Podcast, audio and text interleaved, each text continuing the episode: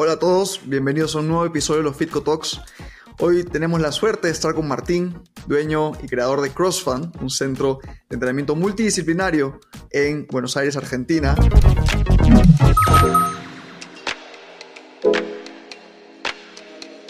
CrossFun es un entrenamiento y un espacio donde tratamos de aplicar un entrenamiento saludable mediante un sistema que se llama un sistema de entrenamiento funcional creado por una persona en Estados Unidos que se llama Juan Carlos Santana. Nosotros arrancamos con mi amigo, mi socio, que nos recibimos juntos de profesores y comenzó de esa manera. Empezamos a promocionar, creamos el nombre, qué le queríamos dar, qué propuesta de valor, justamente esto, de que aparte de entrenar que sea divertido, teníamos bastante visibilidad en la plaza y así como que empezamos a generar un poquito más de gente y una especie de comodidad, que eso es otro valor que lo fuimos generando con el tiempo. Todo sueño se puede generar y se puede lograr en base a constancia, disciplina y motivación. A veces la motivación baja, pero la constancia se mantiene. La disciplina es estar siempre tratando de impulsarte a mejorar todos los días. Primero y principal, capacitarlos y entrevistarlos. Tenemos una o dos entrevistas con los profes para ver cuáles son sus valores, cómo es su dinámica de trabajo y después poder capacitarlos con nuestro sistema y de poder que ellos estén contentos, sin darles un, espacio,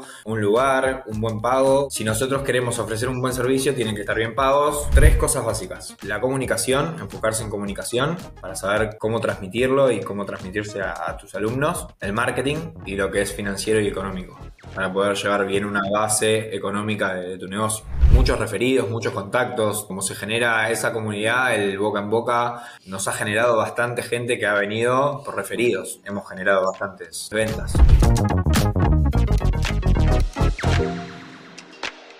Recuerdo, Martín, cuando tuvimos la oportunidad de conocernos en 2017 y presentarles Fitco, ¿no? estaban en ese momento entrenando en un parque y ver que hoy día, en el 2023, tienen un centro muy grande en Argentina con tanta disciplina, en verdad, me parece increíble. Felicitaciones por el gran trabajo que están haciendo. Estoy seguro que vamos a aprender muchísimo de su historia. Bueno, hola a todos. Eh, gracias por, por, la oportunidad de, de poder compartir nada, todos los conocimientos y experiencias desde el 2017 hasta acá y agradecerte a vos, Alexander, y toda la gente de Fitco por, por ayudarnos en este proceso.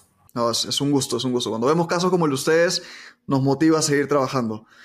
Eh, para los que no conocen CrossFun, cuéntale a la audiencia el concepto. ¿Qué es CrossFun? CrossFun es un, entren un entrenamiento y un espacio donde tratamos de aplicar un entrenamiento saludable mediante un sistema que se llama un sistema de entrenamiento funcional creado por, por una persona en Estados Unidos que se llama Juan Carlos Santana y aplicarlo también, aparte de un centro de entrenamiento, que sea un centro de que la gente pueda conectarse, aparte de, con lo físico, con lo mental, con lo emocional y que pueda pasar un buen momento entrenando. Por eso mismo también desde un principio creamos la palabra CrossFun y se relaciona mucho a veces con el CrossFit, que lo tratamos de diferenciar, pero justamente le dimos la parte fun por la parte de functional, de, de funcional, y la parte de fan de diversión. Qué buena. Lo vemos del lado eh, que la gente pueda venir no solamente a entrenar, sino que venga a divertirse. En la dinámica de las clases y de las actividades siempre tratamos de poner desafíos, de poner juegos, de entrar en calor, o a veces en las partes finales, eh, para, para esto, para que la gente se distienda, se divierta, que pueda que pueda salir de la rutina del día a día y desconectarse y poder jugar como niños siendo adultos. Justo eso quería preguntar, ¿cómo, cómo implementan el juego? Eh, justo hace poco tuve la oportunidad también de hablar con un emprendedor de fitness que tiene un gimnasio de, de una academia de Jiu-Jitsu y claro, llegamos a la conclusión de que cómo podían lograr la, parte de comunidad tan fuerte es porque ve, hacían que el Jiu-Jitsu parezca como un juego. A veces ganas, a veces pierdes, eh, te queda esa, esa, bronca y quieres como volver al día siguiente para ganar. Entonces ese componente de juego es clave. La competitividad lo, lo es todo y mismo lo vemos mucho en, en, los adultos. O sea, nosotros nos ponemos juegos que a veces son juegos directamente para, para chicos, eh, desde un piedra, papel o tijera. Qué buena.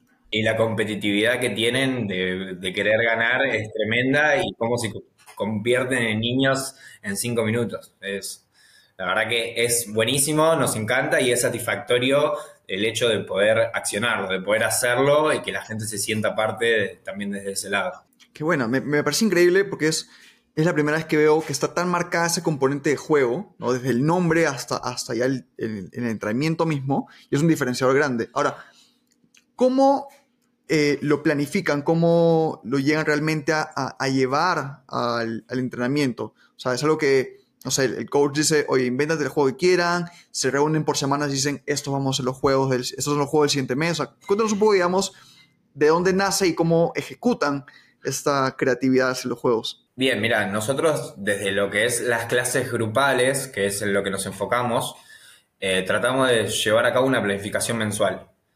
Entonces ya directamente se baja la línea de que estas son las actividades, estos son los ejercicios, estos son los juegos que toca el lunes, el martes toca esto. No es que siempre sí o sí te toque algún Ah, juego, sino que también vamos variando para que, porque justamente hay gente que le gusta, hay gente que no, hay que saber eh, estar abierto a todo el público y mismo el sistema de entrenamiento que trabajamos nosotros es abierto para todo el público. Es abierto para la gente sedentaria o es para- abierto para la gente que viene con alguna lesión o es abierto para deportistas de elite, es abierto para, para todo tipo. Entonces, como es tan abierto el público, tenemos gente de los 15 años hasta los 60, eh, también nos pasa eso, que hay di- diversos objetivos y hay gente que viene a entrenar solo para entrenar, entonces no le gusta tanto el juego y no lo no, no, no involucramos todos los días, pero sí desde una parte divertida. Hasta, por el ejemplo de, de esta semana, estamos haciendo eh, una entrada de cuando, cuando ingresan a las clases, va a ser un video filmado para subirlo a las redes sociales y que, hay, y que digan un trabalengua. Entonces ya desconectarlos desde ese lado. Qué buena. Sí, y, y como te digo, como tenemos tanta variedad y que jueguen desde chicos de 15, con, que se junten con personas de 50, 55 años, que estén jugando los dos al mismo tiempo, que estén entrenando los dos al mismo tiempo, la verdad que nosotros como, como sistema de entrenamiento y como emprendimiento, como empresa, nos da una satisfacción enorme y nos impulsa a seguir más y más. Has mencionado algo, algo clave, que es, tienen un perfil amplio, ¿no? El público es desde gente de 15 años, 60. Debe ser un reto poder manejar a un público distinto en una misma clase. ¿Cómo lo han eh, logrado superar? Bien, como te digo, el mismo sistema que, que aplicamos, que es un sistema creado el año 2000, eh, si quieren lo pueden buscar, eh, se llama Juan Carlos Altana, el creador del sistema de entrenamiento funcional, eh, te permite, en base a ejercicios básicos, poder oponerlo en, en progresiones, en ejercicios más difíciles o en regresiones, que ejercicios más básicos para la persona. Entonces, por ahí una persona que en un ejercicio básico de una sentadilla tiene molestias de rodilla, te lo permite hacer un ejercicio más tranquilo o una persona, un deportista que una sentadilla sin peso no le genera nada, te permite hacer una sentadilla más difícil o una pierna. Eh, entonces, en base a eso, el profe está capacitado como para poder saber en qué ejercicio está cada uno, en qué progresión y en qué regresión. Ok, buenísimo. El, el mismo tipo de entrenamiento se puede manejar según por niveles. Se adapta a la persona. Nos gustaría que nos cuentes esa la trayectoria de empezar en un parque hasta llegar a un centro grande como el que tiene hoy día. Cuéntanos ese camino. ¿Qué tuvo que pasar? ¿Qué tuvieron que pasar como emprendedores? ¿Qué tuvo que pasar a nivel de empresa? Muchas cosas. Muchas cosas. No sé si tenés tiempo para que te cuente, pero Por favor. desde el hecho de arrancar a... Nosotros arrancamos con mi amigo, mi socio, que nos recibimos juntos de profesores. Eh, desde un comienzo yo daba entrenamientos personalizados a dos, tres amigos, él daba entrenamientos a dos, tres amigos y dijimos, bueno, che, ¿por qué no lo, lo empezamos a aplicar un poquito mejor y hacemos entrenamientos grupales los dos juntos? Y comenzó de esa manera, empezamos a promocionar, creamos el nombre, qué, qué le queríamos dar, qué propuesta de valor, justamente esto, de que aparte de entrenar que sea divertido y que se pueda, que sea divertido del gusto de cada persona. Si la persona le gusta hacer fútbol, ya cambiarle un ejercicio y ponerle una pelota ya le genera otra motivación venir a entrenar. Eh, si a una persona le gusta hacer a- acrobacia y le cambias un ejercicio y le pones una vertical, eh, desde ese lado. Y comenzamos como te digo, empezando a promocionar con Facebook, porque en ese momento se utilizaba el Facebook, no se, utilizaba tanto el Instagram. Eh, teníamos bastante visibilidad en la plaza. Y así como que empezamos a generar un poquito más de gente y una especie de comodidad, que ese es otro, otro valor que, que lo fuimos generando con el tiempo y es salir a comer con el grupo, eh, hacer eventos, salidas.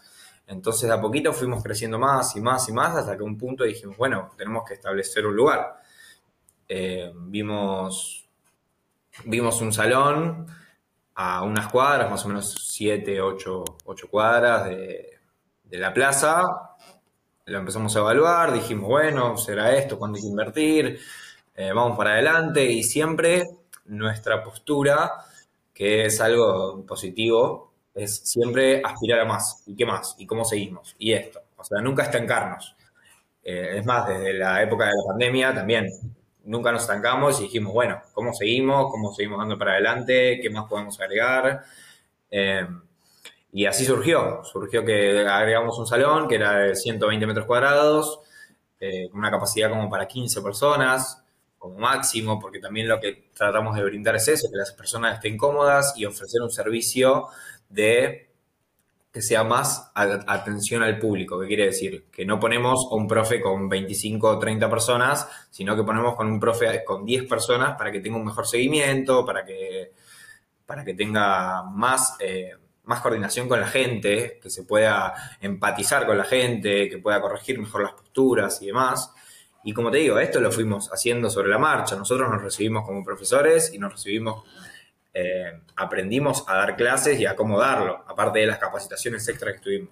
Pero nunca de ser emprendedores y de ser empresarios, sino que lo fuimos aprendiendo sobre la marcha, nos fuimos capacitando, hicimos eh, un curso de, pymes que se llama acá, que son pequeñas y medianas empresas, de cómo poder gestionarlas. Hmm.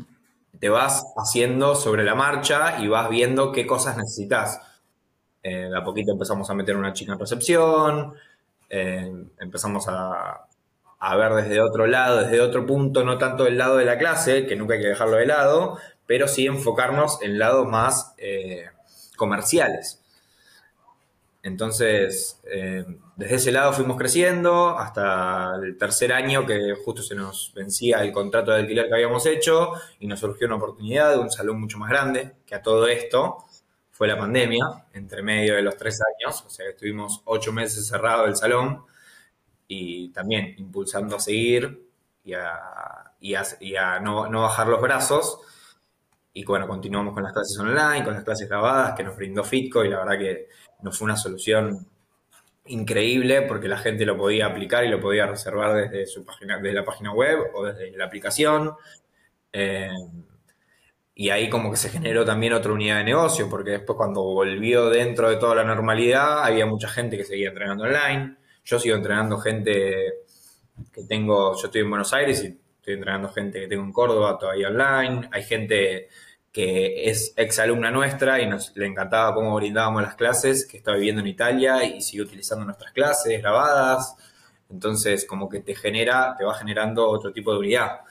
Y, y así fuimos creciendo y capacitándonos y resolviendo las problemáticas que te va llevando el día a día y el crecimiento. Porque todo crecimiento requiere capacitación, pero hay veces que no estás hecho como para hacerlo, sino que te tenés que ir formando sobre la marcha. ¿Qué tal historia? Totalmente de acuerdo contigo y me quedo con el último punto que me has mencionado, de la constante capacitación que han tenido. Y eso es algo que demuestra el hambre que tienen de seguir adelante. Si yo te pregunto, Martín, porque claro, yo he conocido varios emprendedores de fitness que empiezan en, parques y que tienen el sueño de llegar a donde están ustedes hoy en día. Sí, sí, total. Y me preguntan, ¿qué hago? Bueno, es que hay tantas cosas por hacer, pero si hoy día tú tienes un emprendedor de fitness adelante ¿no? y te hace esta pregunta, Martín, estoy en el parque hoy día, ¿qué hago para llegar? ¿Cuál es el principal mensaje que me das para llegar a donde están ustedes hoy día, tener un local grande con muchas disciplinas? ¿Qué le dirías? Yo creo que todo sueño se, puede generar y se puede lograr en base a constancia, disciplina y motivación. Siempre, a veces la motivación baja, pero la constancia se mantiene. Eh, la disciplina es estar siempre tratando de impulsarte a mejorar todos los días. Y lo que vimos nosotros que, nos ayudó un montón fue esto, generar una propuesta de valor. Eh, que no sea solo entrenar, que no sea solo un objetivo de entrenamiento físico y por la imagen, para generar eh, mejor el pectoral, sino que la gente se, sienta mejor, saludable, se sienta mucho más saludable, se sienta mejor en rendimientos deportivos, no que no importe tanto lo físico como, como imagen, sino que importe lo físico y la salud desde el lado eh, personal e interior, desde la persona que, no le duele más la espalda porque venía con dolores de espalda, hasta un futbolista, una un jugador de hockey que rinde mucho más dentro de la cancha. Entonces, yo creo que generar una propuesta de valor, eh, la gente, lo, la gente tus alumnos, tus socios lo, ven y te genera más empatía y te genera como, a nosotros nos generó como una comunidad que, nos hace que nos sigan y, y, como te digo, gente desde Italia que sigan haciendo nuestras clases online porque saben lo que generamos y lo que brindamos. Entonces, yo creo que la propuesta de valor, la constancia, la disciplina y tener siempre la motivación de seguir creciendo es, fundamental. Después puedes lograr lo que quieras, porque como te digo, nosotros comenzamos con este salón que se nos dio una oportunidad, que nos pasamos de un salón de 120 metros cuadrados a 850 metros cuadrados. Wow. Y dijimos, ¿cómo hacemos? No importa, vamos, lo vamos viendo sobre la marcha y empezamos a, buscar, a ver qué, qué, vamos a necesitar. Y es impulsarse y motivarse a llegar al sueño. Hasta que te digo que en mayo nosotros cumplimos siete años y estábamos haciendo el aniversario, que lo hicimos, los hacemos con distintas temáticas. Esta temática la hicimos con un modo circo, todo disfrazado de payaso, los profesores, estuvo genial. Qué buena. Y llegamos a un punto que tuvimos que dar una charla y yo me, emocioné y, lo dije, para mí es un sueño cumplido. Y, y, no me quedo con eso, quiero aspirar a más. Siempre seguimos a seguir creciendo. Totalmente, de acuerdo. Que, o sea, lo han demostrado, que, que es posible. Es posible, total. Felicitaciones, felicitaciones por eso. Gracias me gustaría entrar un poco al tema de la multidisciplina. ¿no? Hay posturas de, oye, mejor un gimnasio de solo una disciplina, hay posturas que se van por gimnasios de multidisciplina. En su caso, ¿por qué optaron ir por tener diversos, diversos servicios? Optamos a la diversidad también y a lo que nos demandaba el lugar, que teníamos mucho espacio, y optamos también a la demanda y a lo que nos pedía la gente justamente también con la gente, y es algo que vamos aprendiendo, es que nos gusta que nos digan qué le gustaría hacer, qué gustaría agregar, qué vende bueno, qué vende malo, hacemos encuestas semestrales para, ver la satisfacción de la gente, que por ahí, o sea, siempre nos ayuda a mejorar, siempre que sea con una crítica constructiva.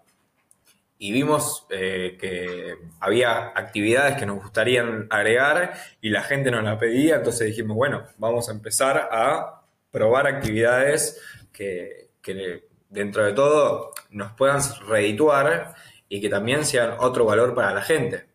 O sea, nosotros ahora con el mismo plan que la gente abona puede hacer 11 actividades distintas. Entonces, eh, eso también es como una propuesta de valor que, que, le puedas ofrecer diversidad de actividades y también deportivas como no deportivas, porque podemos hacer, tiene una clase de stretching para estirar, como pueden ir a hacer running a la plaza, como pueden hacer eh, jiu-jitsu, eh, que es un, deporte, eh, pueden hacer acrobacia en tela. Entonces, la idea es eso, que el público se sienta conforme y contento con, con las actividades que ofrecemos. ¿Qué dirías que es lo más complicado de mantener diversas disciplinas? Lo complicado que lo sentimos y a la vez lo vamos mejorando es mantener una estructura.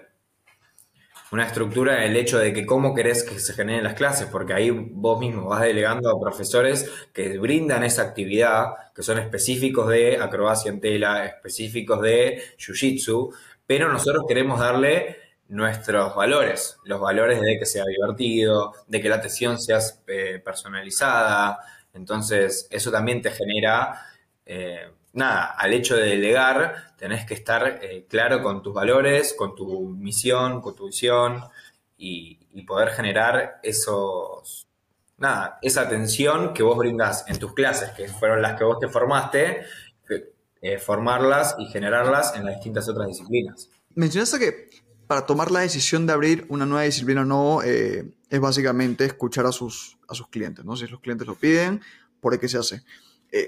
primero me gustaría entender cómo, eh, recopilan la información de los clientes, o sea, cómo les preguntan directamente, una encuesta. Y la otra pregunta que tengo relacionada es, ¿en qué momento deciden, ok, es necesario, me invento? Si me lo piden 10 clientes, lo hago, eh, o no sé, tengan un número, alguna metodología, pues conforme vaya fluyendo. Justamente de las dos maneras.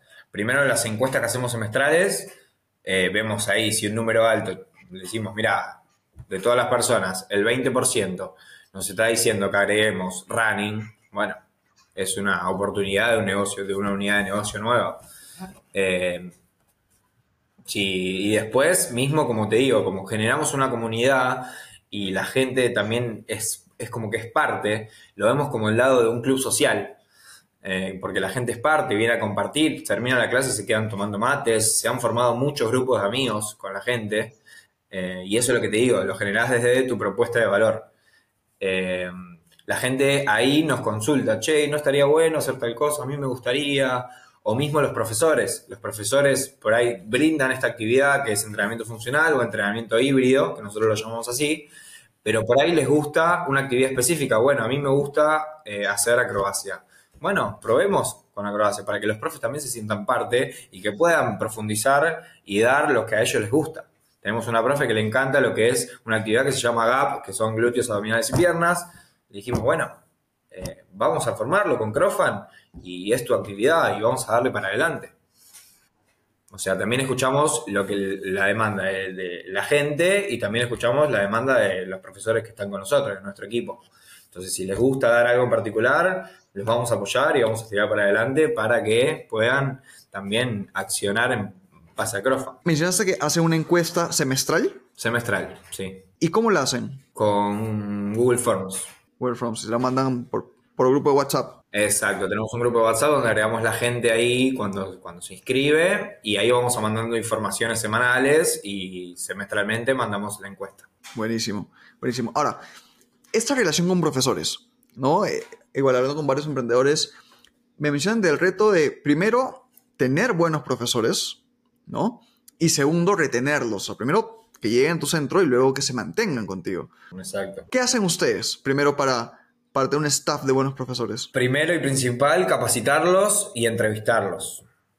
O sea, desde una base tenemos una o dos entrevistas con los profes para ver cuáles son sus valores, eh, cómo es su dinámica de trabajo, que bueno, también lo vas conociendo con el día a día, pero de, siempre de una primera impresión te das cuenta. Hay profes que hemos tenido que en entrevistas ya dijimos, y como que no nos, no nos llena como para esta comunidad, desde, el hecho de la buena onda, desde el hecho de... Hay profes que son más estrictos, hay profes que son más, más buenos y más carismáticos. Y después, de, desde el hecho de, de poder de poder capacitarlos con nuestro sistema y de poder eh, que ellos estén contentos. O sea, brindarles un, espacio, un lugar, un buen pago, como para que ellos estén contentos. nos pasa que hay lugares que tienen mucha rotación de profesores y nosotros tenemos profesores que los tenemos hace cinco años, profesores que tenemos hace dos años, profesores que los tenemos hace un año y medio, profesores nuevos que arrancaron hace cinco meses y siempre también eh, contamos con eso, o sea, contamos que tener reuniones con ellos, hablarles para ver cómo se sienten. A veces lo, primordial es lo económico eh, en, todos los trabajos y también nosotros estamos en Argentina y estamos en, en una época bastante complicada económicamente, con una inflación muy alta y a veces es, es difícil poder mantener ese hilo que va para un lado y para el otro. Pero si nosotros queremos ofrecer un buen servicio, tienen que estar, decimos que tienen que estar bien pagos y, lo hablamos con, mi socio y hace poquito se agregó otro socio más. Eh, pero lo hablamos y decimos, yo prefiero que la, gente que está con nosotros trabaje contenta y esté satisfecha con el pago a, tener que a llevarme yo más plata o a que tenga más plata en la empresa y que los profes den las clases así nomás, ¿no? Nosotros tratamos de hablar con ellos, hacemos reuniones mensuales con todos los profes, como para, para ver cómo se sienten y cómo seguir mejorando. Buenísimo, totalmente, que la gente esté contenta. Y en cuanto a relación de socios, em, ¿cómo se divide el, trabajo? Ese es otro punto. Eh, que también lo vas haciendo sobre la marcha porque te lo va demandando justamente la empresa. Em, hemos trabajado con unos consultores, consultores financieros, que trabajamos hasta el momento y ellos también nos, nos ayudan a, desde un principio nos ayudan a cómo gestionarlo y cómo dividirnos. Entonces, eh, yo tengo un socio principal que fue el que arrancamos con, con desde un principio y ahora se agregó un amigo, un socio más, pero es un, socio inversor que no, tiene, no tiene tareas y nosotros nos dividimos más del área de profesores y actividades y más del área administrativa. Yo me encargo más de lo que es administrativo y mi socio, Gastón, se encarga del área de que son actividades y profesores y planificaciones. Ok, ponte, y en el área de, de profes es ahí donde entra la parte de capacitación. Claro, claro. En su experiencia, ¿cada cuánto es necesario que un, que un profe se capacite para mantener, digamos, la, la vigencia? Y te soy sincero, constantemente, si se pudiera hacer capacitaciones todos los meses, se podría hacer, pero no solamente de lo que es entrenamiento. A nosotros, eh, como te digo, nos gusta enfocarnos también en, lo en la persona y nos gustaría meterle capacitaciones de coaching, capacitaciones de lenguaje corporal, eh, capacitaciones de otras actividades, no solamente que sea del entrenamiento en sí que damos nosotros, sino que sea más un complemento. Porque lo vemos así, lo vemos un complemento el entrenamiento. O sea, no es solo entrenar, sino que desde el cómo estás, desde el cómo llevarle a la persona, hasta el hecho de generarle un juego, hasta el hecho de que exigirle para que pueda llegar a hacer cinco repeticiones máximas. O sea, desde todo. Entonces está bueno que se capacite constantemente, si se puede mes a mes, si no, tres meses, cada tres meses y de distintas eh, disciplinas, de distintas actividades. Qué clave eso que, ha mencionado, que no solamente sea la parte fitness, sino finalmente el, profe es quien da el servicio, es la cara de, la empresa, ¿no? Entonces la relación, me gustó el lenguaje corporal que mencionaste. Y en la parte administrativa, ¿nos puedes contar un poco, digamos, del día a día? ¿Qué es qué responsabilidades tienes, cómo es su trabajo? Bien. Y el área administrativa principalmente es justamente coordinar lo que es eh, los mensajes que llegan, coordinar lo que es el, ofrecer información a gente que viene presencial a, buscar entrenar, eh, estar con las chicas, justamente tenemos dos chicas de, en la recepción, una que viene turno mañana, otra de turno tarde, estar constantemente ante esas problemáticas o cosas que van surgiendo, eh, brindar reportes, o sea, estar todos los días con los reportes, que Fit nos ayuda bastante con los reportes y, chequear cómo viene, cómo viene la... Si, si, evolucionamos en cuanto a gente nueva, cuándo venimos con mes a mes, cómo viene la tasa de rotación, si baja la gente, estar con lo económico, con lo financiero. Eh, viene más de esa, desde ese lado mi área y también desde relaciones comerciales, desde, bueno, cómo vender mejor, desde eh, conseguir sponsors para tal evento o para que esté en el salón o para darle beneficio a la, gente que estando con Crofan tiene beneficio en cierto local de la zona. Eh, es bastante global, pero hay ciertas tareas que se delegan en las partes las chicas administrativas, las chicas de recepción. Hay bastantes actividades ahí. Y o sea, mencionaste en, un momento la importancia de la capacitación constante, ¿no? Tanto de los profes como ustedes, también como dueños, para que el negocio vaya creciendo. ¿Cuáles dirías que son las habilidades necesarias? tienes un emprendedor de fitness al frente y te dice, Martín, ¿qué aprendo? ¿Qué es lo que sí o sí alguien tiene que aprender para poder manejar un negocio fitness? Tres cosas básicas que, como te digo, las fuimos aprendiendo sobre la marcha y es más, seguimos eh, capacitándonos. Ahora yo estoy haciendo una diplomatura en, gestión de entidades deportivas, como para también entender qué más se puede abarcar. Eh, capacitación constante, no a veces de, de, las áreas en sí de entrenamiento, sino que ya llega un punto de que tenés que delegar ciertas cosas o transmitirla, que mi socio, por ejemplo, se encarga más del área de entrenamiento, se enfoque más en cursos de lo que es entrenamiento, de actividades y demás, y yo más en las áreas administrativas. Pero lo fundamental para mí es la comunicación, enfocarse en comunicación para saber cómo transmitirlo y cómo transmitirse a, tus alumnos, el marketing y, lo que es financiero y económico, para poder llevar bien una base económica de, tu negocio. ¿Por comunicación te refieres a, digamos, saber hablar, aprender a comunicarte? Exactamente, aprender a cómo y cuándo comunicarte. En tu caso, ¿cómo y, y, y dónde lo aprendiste? No lo aprendí.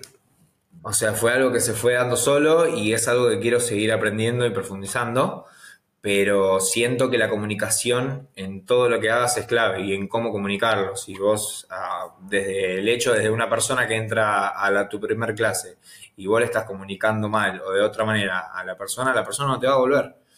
Porque por ahí se sintió afligida, porque no le gustó el trato, o directamente desde el trato de tocarle a la persona para corregirle una postura. No, tampoco es lo ideal, o sea, tenés distintas maneras.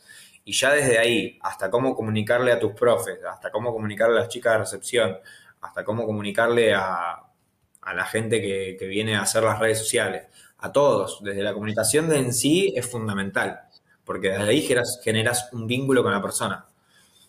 Desde mi lado personal, nunca, nunca me vi me encantaría capacitarme, pero no me vi eh, el hecho de que esté comunicando mal las cosas. Pero sí me sentí que me faltaba comunicación y fui corrigiendo ciertas cosas en el día a día como para poder mejorar. Totalmente de acuerdo contigo. Ahora, en, en cuanto, digamos, la operación, sí. ¿cuál es el mayor reto que tienen en este momento, eh, ya con un local mucho más grande, más de 11 servicios, eh, muchos profesores?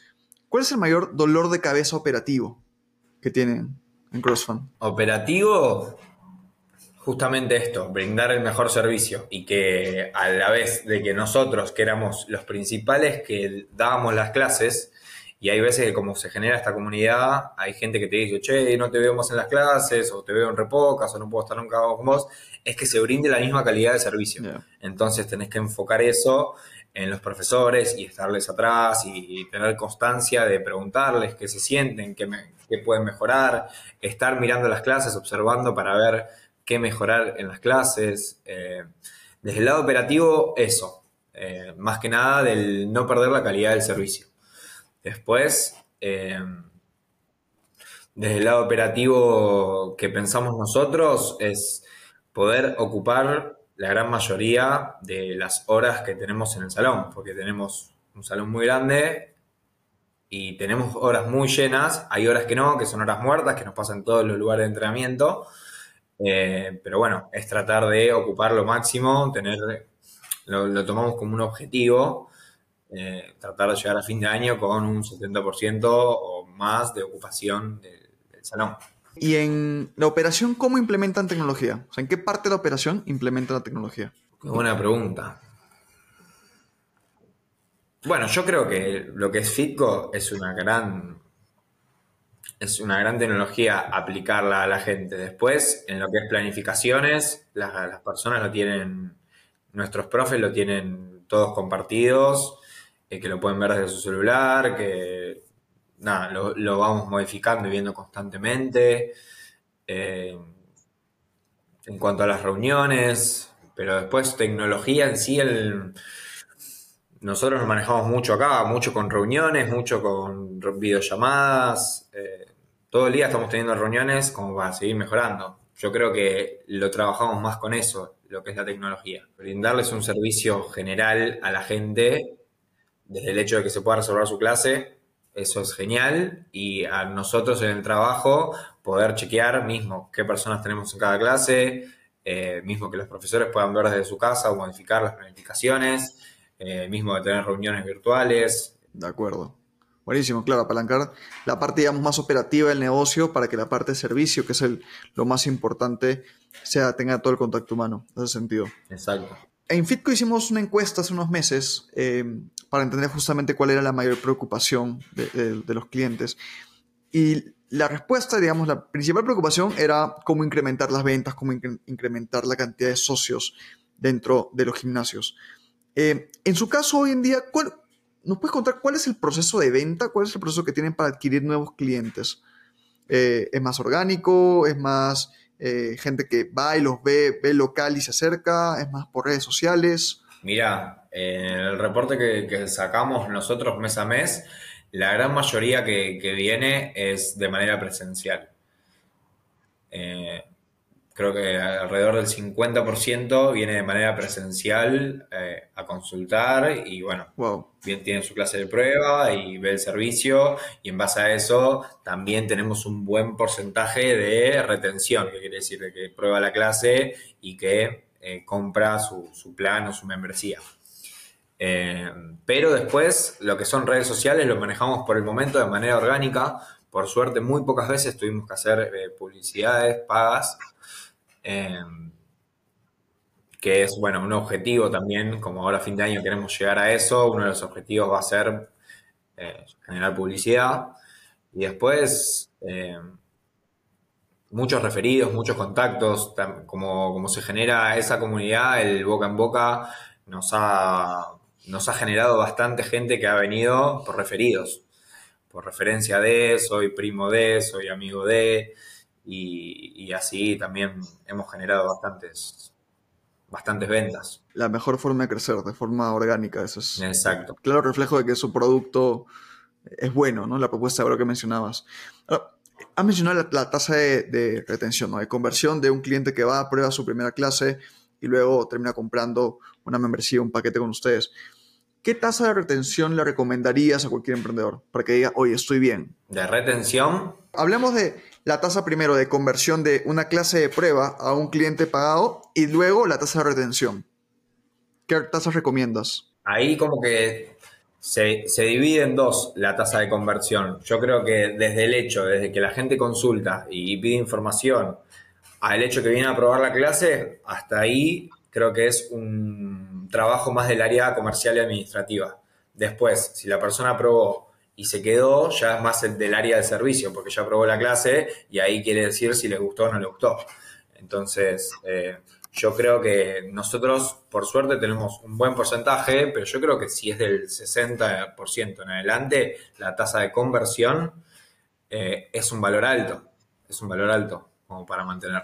Y en cuanto a retención, digamos, ya un cliente que está contigo uno, dos, tres meses, eh, ¿qué, tasa consideras o le recomendarías a los emprendedores que, oye, hace como el 60 en conversión, al menos apunten a este número? Y yo creo que es mm, prácticamente eh, parecido. O sea, creo que entre un 60 y un 70% de, de retención mensual es, lo ideal. Si se puede mucho más, es un objetivo a trabajar también, cómo poder fidelizar más a nuestros alumnos para que se queden y demás. Más que nada también en temporadas. Hay temporadas que viene mucho frío, temporadas bajas y temporadas más altas, eh, que todos quieren volver y todos quieren entrenar pero más o menos un promedio de un 70% de retención es un promedio alto. Ya saben, a todos los que nos están escuchando, esas son las tasas a las que hay que apuntar, tanto de conversión como de retención. También se pueden mejorar, ¿no? La idea siempre es mejorar. Lo ideal sería que sea un 90 en cada una. Claro, pero digamos, si alguien, si alguien nos escucha y está menos de 60, es como una alerta, ¿no? Exactamente. sí. Para que haga un cambio de forma inmediata. Sí, nosotros tenemos objetivos de que por ahí cuando viene el frío, eh, en las épocas invernales, sabemos que baja la cantidad porque hay gente que no le, no le gusta entrenar, hay gente que no sale por, por fiaca de la casa. Entonces también tenemos estrategias como para fidelizar más a la gente, de que no dejen de entrenar, eh, mostrarle también que puede hacer las clases online si quiere quedar desde la casa, eh, de todo tipo. Ok, claro, si alguien por frío no quiere ir, ahí le ofreces las clases online. Exactamente, y eso también nos ayuda mucho lo que es la comunicación desde el sistema. Mandar comunicaciones y notificaciones desde ahí también no es, es importante porque quieras o no, un porcentaje te los ve, te ve los mails, entonces eh, nos sirve. Buenísimo, qué buena estrategia esa. Y ser consciente, ¿no? Que hay épocas en las que hay mejor y peor retención y en base a eso actuar, me parece, me parece buenísimo. Eh, nada, Martín, est- estoy aprendiendo muchísimo eh, de ti, estoy seguro que los que nos están escuchando también. Quiero ser respetuoso con tu tiempo. Tengo algunas preguntas eh, eh, finales. La primera es, ¿qué harías distinto? Imagínate, Martín está parado hoy y dice, voy a empezar desde cero un gimnasio. ¿Qué harías distinto esta vez? Buena pregunta. Yo creo que ahora arrancando desde cero tenés más, más en sí a dónde querés llegar y más en sí qué es lo que querés generar. Nosotros arrancamos porque queríamos dar clase y sobre la marcha fuimos generando estas cosas. O sea, sí queríamos que sea una clase divertida y que la gente se distienda, pero no lo, no lo pensábamos como que era una propuesta de valor. Con el tiempo y aprendiendo y capacitándonos, dijimos, esta es una propuesta de valor nuestra, la calidad del servicio es otra propuesta de valor. entonces, eh, yo creo que ahora tenés como las bases más claras de que tenés que arrancar y tenés que, bueno, tenés que ir por una visión, por una, una visión a, largo plazo, una misión que lo generás. Eh, no sé qué no haría, pero sí tendría más en claro qué es lo que haría. Como un, objetivo más, más, claro, dices. Claro, obtener directamente, ya generar bien las bases como para saber hacia dónde apunto. ¿Algo adicional que te gustaría recomendarle a, los dueños de, gimnasios que nos están escuchando sobre cualquier tema?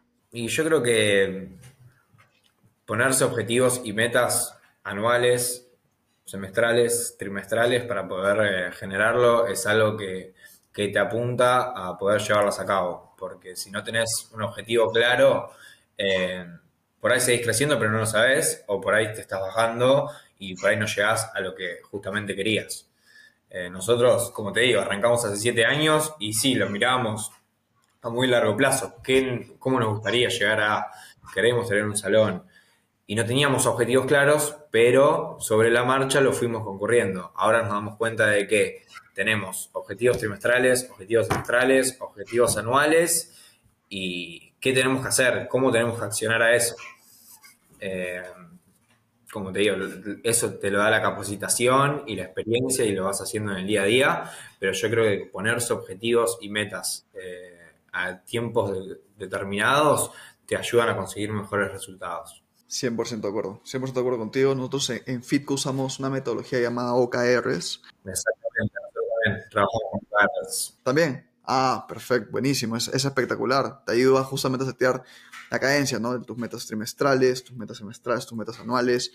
Y, si alguien nos está escuchando y no, no conoce, súper recomendado eh, conocerla, estudiarla, porque te da una metodología muy clara, unos pasos muy sencillos de aplicar, lo difícil es pensar en qué poner en las metas, ¿no? Y sí, siempre que sean medibles, eso es importante también. Exacto, 100%, ¿no? Si, si solo soñamos y si quiero crecer, pero y no tenemos claro cuánto, es un sueño nada más. Exactamente, sí, sí. Eh, otra cosa importante que, es, que se me vino ahora a la cabeza es que siempre para crecer vas a tener que delegar. Qué bueno.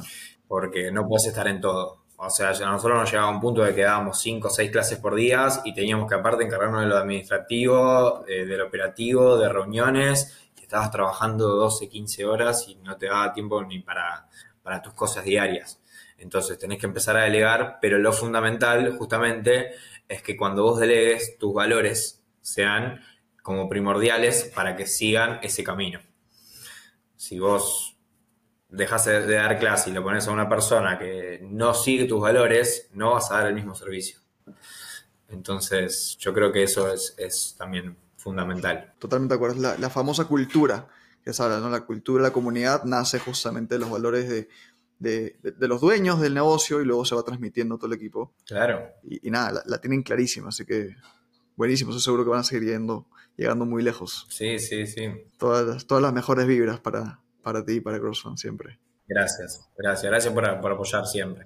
Nada, Martín, ha sido, ha sido un gusto eh, conversar, aprender de ti. Eh, todo el crecimiento que han tenido una vez más es, admirable. Eh, ¿Cómo los puede encontrar la gente? Si alguien se quiere poner en contacto contigo o quiere ir a, entrenar en CrossFan, ¿cómo los pueden encontrar? Nos pueden encontrar por las redes sociales. el Instagram es cross-fan, F-U-N. Em, nos pueden encontrar mediante Facebook, eh, hace poco agregamos TikTok, eh, por WhatsApp se les, puede dejar eh, para que vengan, conozcan, si hay gente de Argentina que quiere venir a conocer el, lugar, bienvenido sea, ningún problema, puede recorrer todo el salón, puede recorrer, puede justamente si quiere venir a ver una clase o a, entrenar una clase para ver cómo, cómo es la dinámica que trabajamos. y si no, bueno, también pueden contactarse conmigo y no tengo ningún problema. Buenísimo. Vamos a dejar todos los enlaces de las redes sociales de CrossFan en la descripción del episodio para que los puedan seguir. Martín, nada, una vez más, muchísimas gracias por tu tiempo. Ha sido un gusto conversar y después de tantos años vernos. Y como les digo, las mejores vibras siempre para CrossFit y todo lo que vayan a hacer en el futuro. No, gracias a ustedes, gracias a ustedes por esta comunidad, por, esta oportunidad, perdón, por poder compartir eh, otra gente que también está en sus comienzos o gente que ya viene trabajando y escuchar otra dinámica de, cómo se trabaja es, fundamental. Así que gracias a ustedes por la, por la oportunidad de darnos esto y por apoyarnos desde, te digo, desde el 2017, desde que te conocí a vos, hasta, hasta ahora, que siempre nos dan una mano y nos ayudan a, seguir creciendo. Nada, ese es, es nuestro propósito, eso es lo que nos hace felices. Así que, nada, Martín, un abrazo, que estés muy bien, ya nos vemos pronto. Gracias a vos por todo abrazo grande. Que estés bien, bye bye. Hasta luego.